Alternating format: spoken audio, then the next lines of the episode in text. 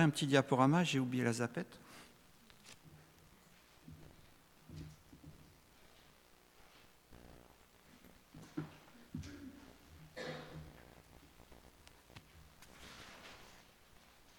Voilà, tu peux le lancer, Pierre-André.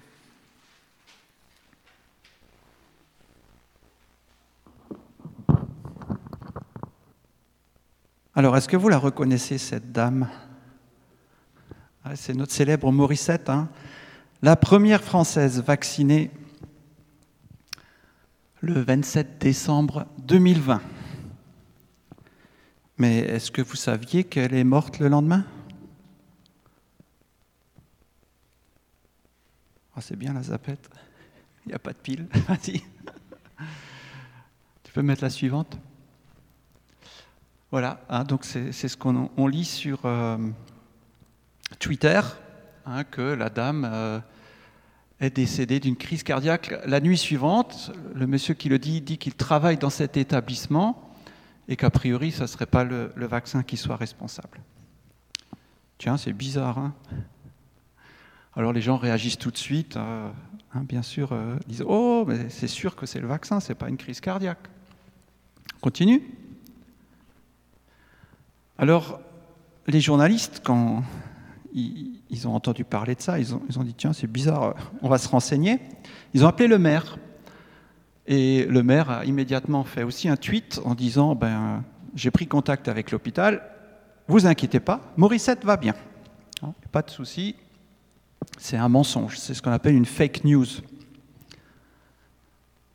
On continue. Voilà, alors euh, sur euh, France Info, il y a un groupe de journalistes qui travaillent exprès pour essayer de voir ce qui est vrai et ce qui est faux. On appelle ça la, cellule du vrai du faux.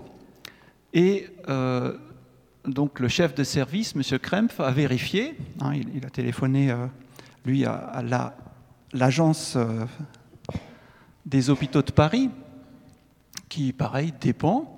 Et finalement, l'auteur du tweet lui-même dit qu'il a menti. Ah ouais. Et en plus, il a supprimé son compte. Ah, c'est bizarre. Hein. on continue Voilà. Alors, on se pose la question, mais pourquoi ce monsieur, il a fait ça Hein, pourquoi il a annoncé à tout le monde que cette euh, dame est morte alors qu'elle est toujours vivante? Alors son explication, bah, c'est pour dissuader les gens de se faire vacciner. Euh, j'ai menti, hein, parce que je pense que le vaccin n'est pas bon, et donc j'ai menti pour que les gens ne se fassent pas vacciner.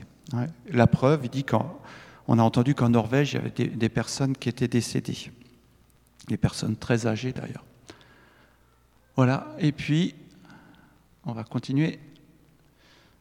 Et puis, alors là, ce qui est vraiment étonnant, c'est qu'on n'a pas notre petit Français qui a fait la blague, mais regardez, euh, au Brésil, hein, au Brésil, on a aussi mis des images en disant voilà, cette infirmière a été vaccinée et elle est morte. En fait, c'est une infirmière qui fait un, malaise vagal et qui va très bien d'ailleurs. Hein. Euh, autre tweet, la première anglaise vaccinée, elle est aussi décédée. Et personne n'en parle. Ben non, elle est toujours vivante. Et puis c'est pareil pour les Espagnols, elle est aussi morte 24 heures après. Ben non, elle est aussi vivante. Ah, c'est incroyable, hein, cette tendance à vouloir que la vérité soit la nôtre et non pas ce que c'est. J'aimerais vous parler ce matin justement de la vérité. Alors, tu avances juste d'un cran et pas plus. Merci.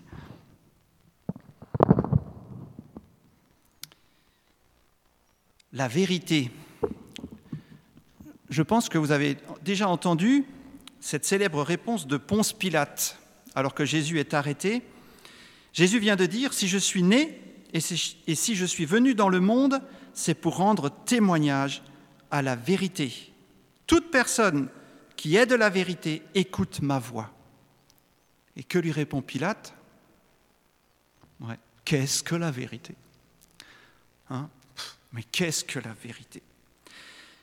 Qu'est-ce que la vérité? D'après le dictionnaire, c'est une connaissance ou une affirmation conforme à la réalité. Madame Morissette est morte, c'est pas conforme à la réalité, c'est pas la vérité. Elle est vivante. La vérité, c'est la connaissance des faits, la connaissance de ce qui est. Tiens, ça vous dit rien? Ce qui est, c'est le nom de Dieu? Hein Dieu dit lui-même, mon nom c'est Je suis, celui qui est. Et dans le premier chapitre de l'évangile de Jean, je lis juste quelques versets, Au commencement, la parole existait déjà. La parole était avec Dieu et la parole était Dieu. Elle était au commencement avec Dieu. Tout a été fait par elle et rien de ce qui a été fait n'a été fait sans elle. La parole de celui qui est. Ah ben, c'est la définition de la vérité, non? Hein, Ce qu'on a vu avant dans le dictionnaire, hein, la parole de ce qui est, c'est ce qu'on appelle la vérité. Alors j'ai fait une petite diapositive, c'est un peu philosophique. Euh. Je vous invite à... C'est la suivante, voilà. Voilà, donc on commence avec Dieu. Hein, son nom c'est Je suis, il est. Sa parole, on l'appelle aussi logos, hein, c'est un terme euh, un peu euh, joli, c'est du grec. Donc la parole, au début, hein, la parole de Dieu, la parole de celui qui est, c'est ce qu'on appelle la vérité. Et puis, c'est par cette parole que Dieu va créer notre réalité, hein, notre monde, nous-mêmes. Et puis, nous, les humains, eh bien, on va essayer de comprendre cette réalité on va en parler, on va essayer de l'expliquer. Et c'est ce qu'on appelle les logies, hein, comme la biologie, la géologie, la théologie, etc., etc. Toutes sortes de paroles pour essayer de connaître ce monde et ce Dieu qui nous a créés. Voilà, on peut l'enlever.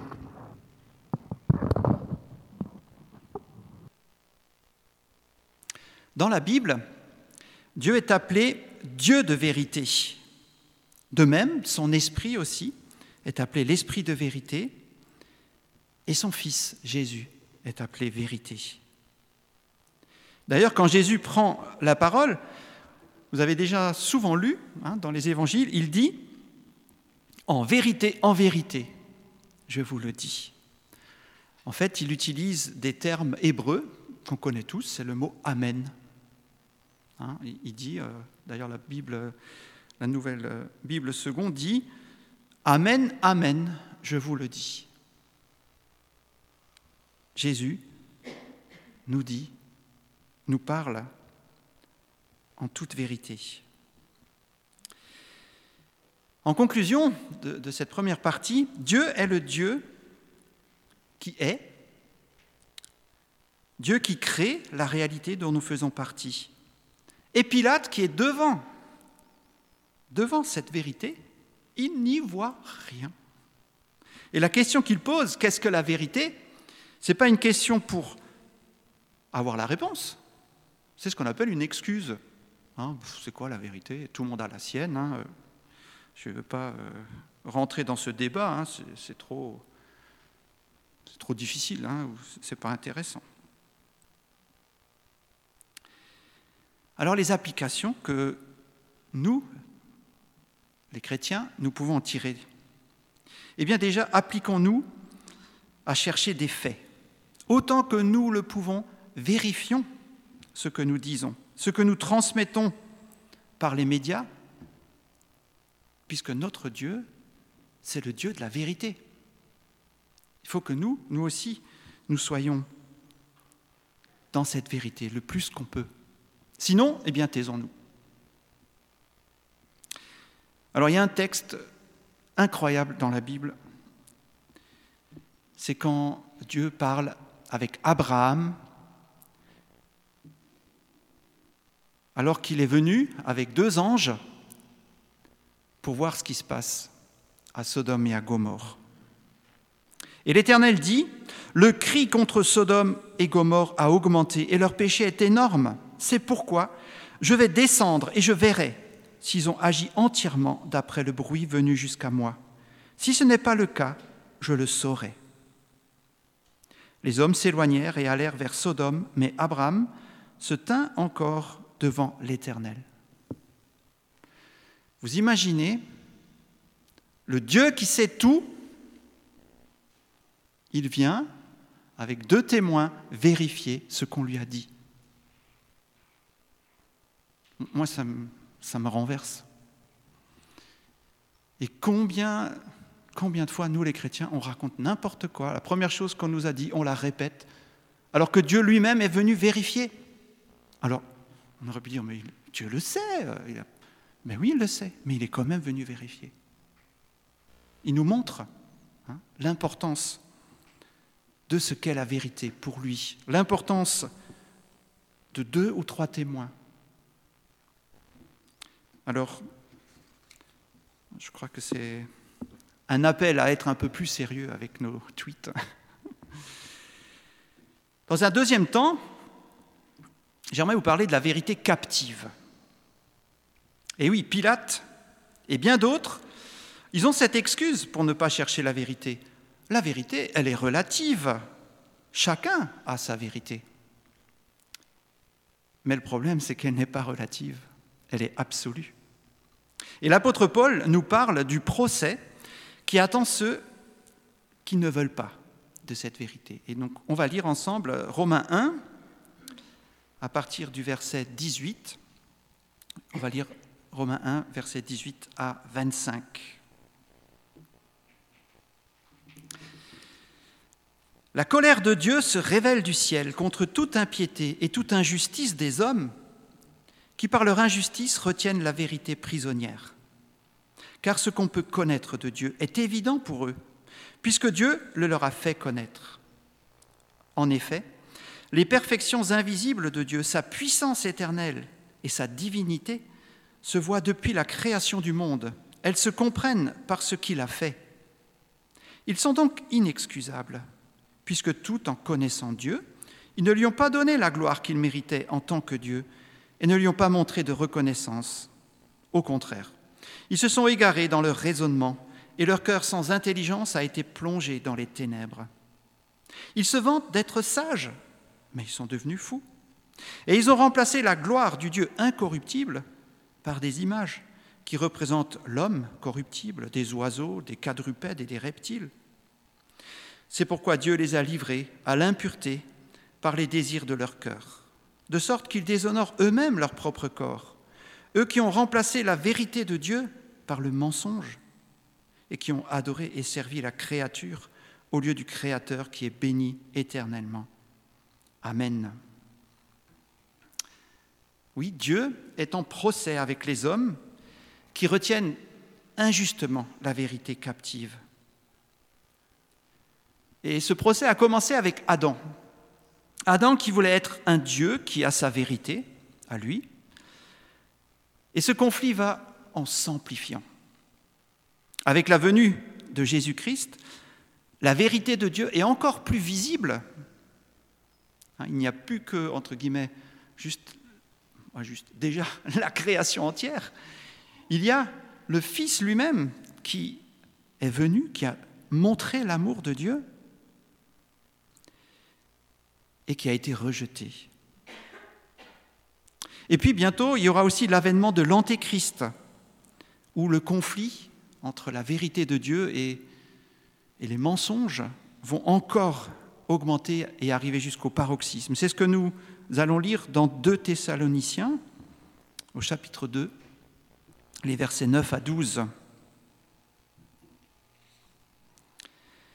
La venue de cet impie se fera par la puissance de Satan, avec toutes sortes de miracles, de signes et de prodiges mensongers, et avec toutes les séductions de l'injustice pour ceux qui périssent parce qu'ils n'ont pas accueilli l'amour de la vérité pour être sauvés. C'est pourquoi Dieu leur envoie une puissance d'égarement pour qu'ils croient au mensonge, afin que tous ceux qui n'ont pas cru à la vérité, mais qui ont pris plaisir à l'injustice, soient condamnés. Un conflit qui va croissant entre les ténèbres et la lumière. Je pense qu'on le sent, nous. Hein. On a l'impression que ce conflit augmente, même dans notre pays. Les tensions augmentent aussi. En conclusion de cette vérité captive, eh bien, est-ce que c'est l'amour de la vérité ou l'amour du mensonge qui est en nous? L'un nous amène à Christ, le Sauveur, l'autre au néant et à la condamnation. Et on peut se poser la question, mais pourquoi l'homme aime-t-il si facilement le mensonge? Pourquoi nos tout petits enfants arrivent-ils à mentir avant même qu'on leur ait appris? J'ai souvent euh, ri à l'intérieur de moi, c'était un peu dramatique, quand des parents découvraient que leur petit mentait. C'était comme si le ciel s'effondrait, leur petit ange est devenu un petit démon. Eh, mais ça, on le savait. Hein. C'est pour ça que bon. Oui, mais pourquoi? Le mensonge est subjectif. Il correspond à nos pensées. Il confirme ce que nous, on veut. C'est nous, les dieux, qui définissons ce qui est bien et ce qui est mal. Alors que la vérité, elle, elle est objective. Elle est hors de nous. Elle vient du vrai Dieu. Et c'est quand même plus facile hein, de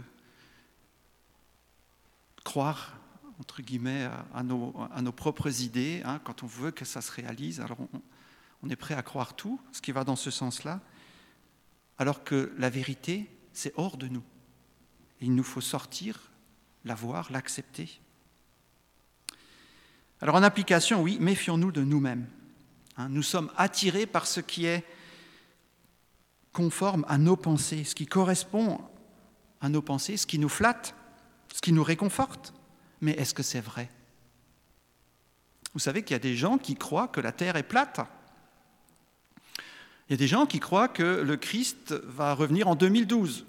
Entre-temps, bon, ils se sont, sont rendus compte qu'ils se sont trompés, mais ils y croyaient.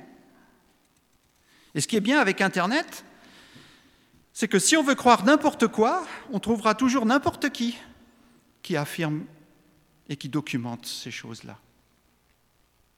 Ayons-nous l'amour de la vérité.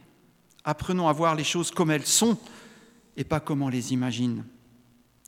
Dieu n'a pas peur de la science.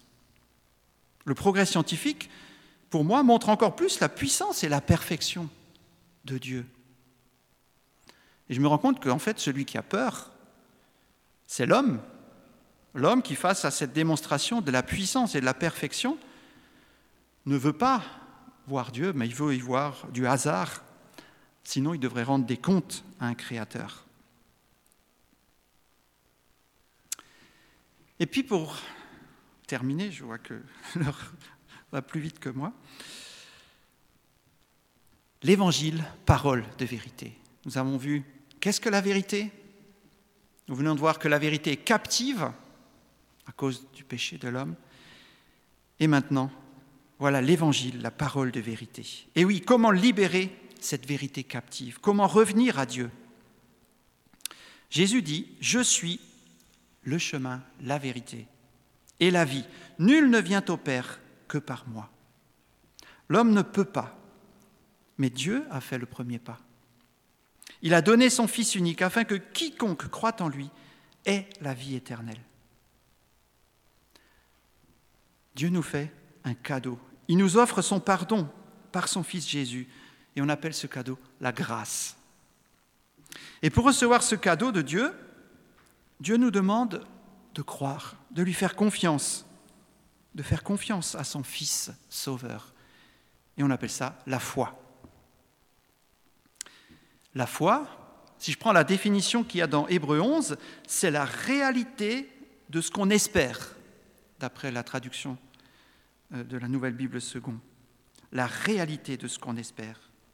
C'est être convaincu de la réalité de ce qu'on ne voit pas dans la Bible français courant. On pourrait donc dire qu'avoir la foi, c'est être convaincu d'une vérité invisible. Ben, c'est ce qu'on appelle la confiance.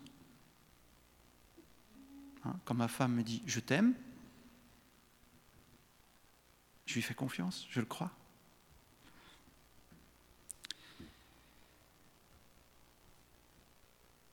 Paul explique aux Corinthiens pourquoi Dieu a choisi la foi pour se révéler. En effet, le monde avec sa sagesse n'a pas reconnu Dieu en voyant la sagesse de Dieu. Alors Dieu a décidé de sauver ceux qui croient grâce au message que nous annonçons, et ce message semble fou. C'est la traduction parole de vie. C'est pas moi qui, qui ai osé dire que ce message semble fou. C'est dans 1 Corinthiens 1, verset 21. Oui, ce message est d'ailleurs appelé la parole de la vérité. Parole de la vérité. Et ce message s'appuie sur des témoignages. Premier témoignage, bien sûr, celui de Jésus-Christ, dont la vie était pleine de grâce et de vérité.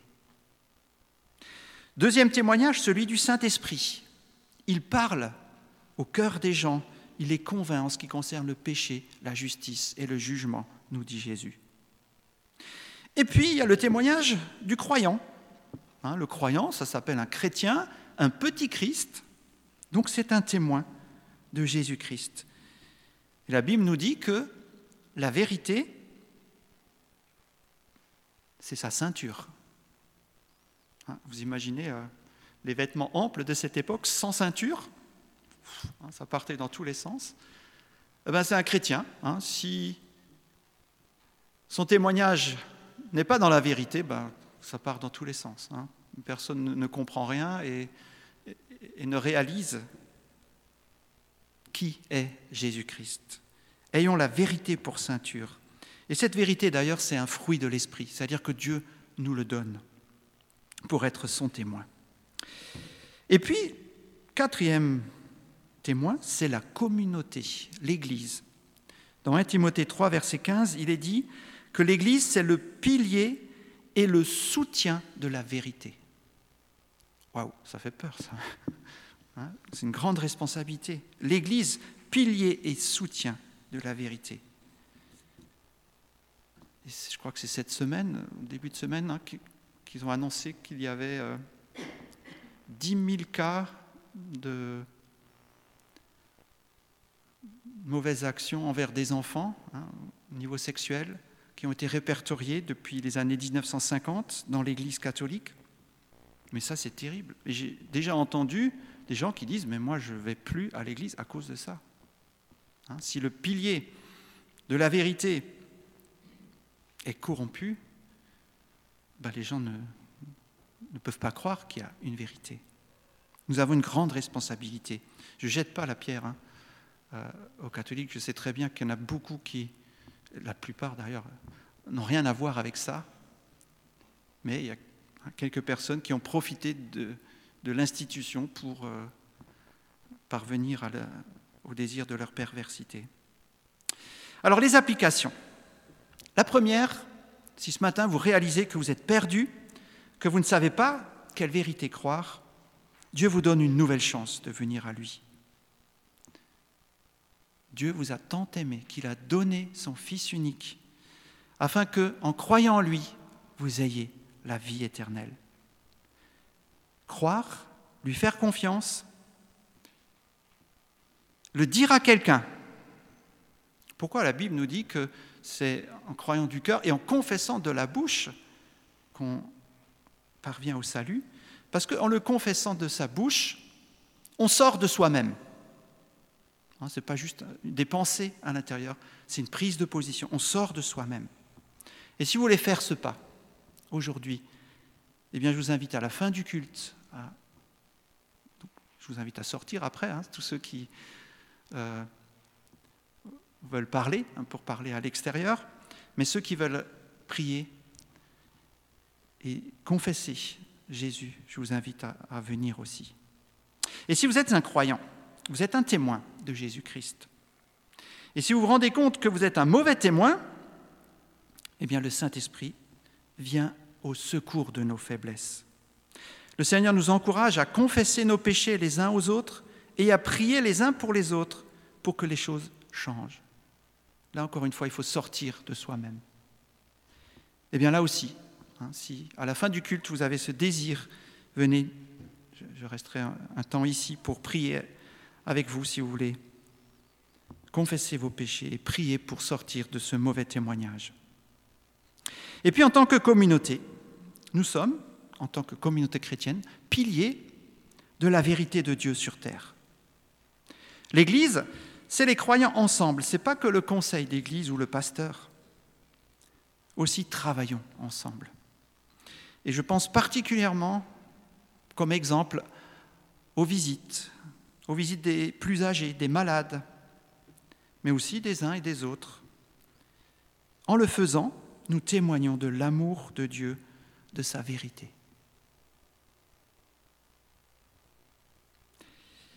Alors en conclusion, nous avons vu que Dieu, c'est celui qui est, celui qui a créé le monde par sa parole. Cette parole est la vérité, rejetée par l'homme, incarnée en Jésus-Christ pour nous sauver et nous ramener à Dieu. Nous voyons à travers cette fresque l'amour de Dieu pour nous. Je vous invite à vous incliner. Oui Seigneur, nous voulons nous incliner devant toi et te dire merci pour ton amour. Merci Seigneur de ce que tu es venu nous ramener à toi. Merci parce que tu nous donnes ton Saint-Esprit pour pouvoir marcher avec toi. Oui Seigneur, nous t'adorons dans le nom de Jésus. Amen.